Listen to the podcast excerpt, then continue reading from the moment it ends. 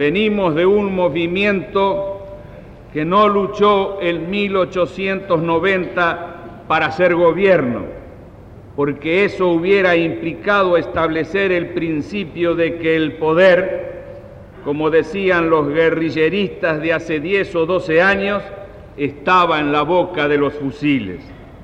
Al gobierno no se lo podía elegir a través de un levantamiento, por popular que fuese. Se luchó para que hubiese elecciones libres.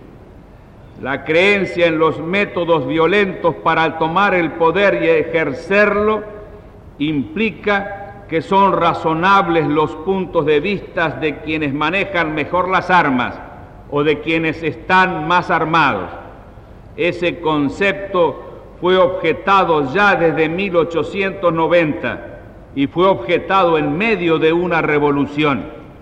La violencia era el régimen y esa violencia del régimen no debía ser reemplazada por otra de distinto signo, sino por el sufragio. Históricamente nos opusimos a que una pequeña minoría de la población, considerada a sí mismo como población combatiente, eligiera al gobierno en reemplazo del pueblo. Por eso, luchamos para defender el derecho a elegir gobierno, pero solo para defender el derecho del pueblo a elegirlo. Esa distinción rechaza desde siempre a la filosofía de la subversión, pero debe tenerse en cuenta que la constitución y las leyes son subvertidas también por minorías armadas que reemplazan la ley por las balas tanto a través del guerrillerismo como a través del golpismo. Por eso,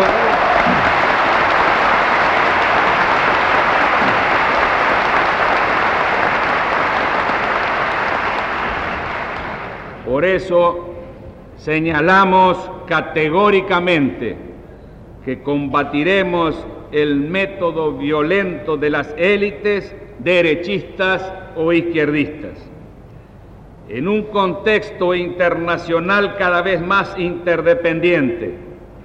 El sufragio garantiza la inserción de la Argentina en el mundo como nación independiente, mientras que la violencia de uno u otro signo impide la inserción del país en el mundo o lo convierte en un teatro de operaciones donde los actores pierden su propia iniciativa, y el Estado en consecuencia pierde su independencia, arriesgando que el gobierno emergente de esa lucha no sería ya decidido por la población, sino por el acuerdo o desacuerdo en la mesa de negociaciones de las superpotencias. Además, la fuerza pura carece de capacidad para engendrar legitimidad y por eso las dictaduras de derecha, aunque apoyadas por algunos capitales monopólicos, terminan aisladas también del mundo y se condenan inevitablemente al fracaso. El método violento de las élites de derecha o de izquierda se justifica a sí mismo con el triunfo definitivo y final, absoluto, de una ideología sobre otra y de una clase sobre otra. La democracia aspira a la coexistencia de las diversas clases y sectores sociales, de las diversas ideologías y de diferentes concepciones de la vida.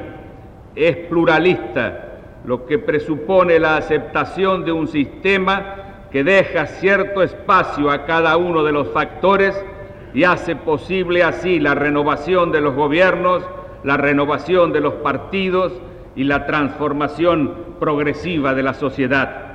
El voto es la vía elegida en contra de la posesión monopólica del Estado y del país por parte de los poderes económicos o financieros y también en contra de la posesión monopólica del Estado y del país por un grupo armado, cualquiera sea la excusa con que se apodere de los resortes básicos de una comunidad. El sufragio, por definición, constituye un límite para los sectores privilegiados y como instrumento de las mayorías tiende a lograr una mayor justicia distributiva.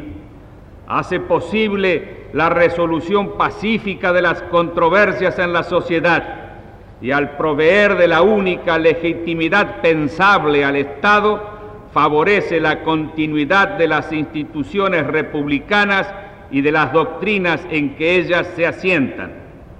La Argentina pudo comprobar hasta qué punto el quebrantamiento de los derechos del pueblo a elegir sus gobernantes implicó siempre entrega de porciones de soberanía al extranjero, desocupación, miseria, inmoralidad, decadencia, impobrización, falta de libertades públicas, violencia y desorden.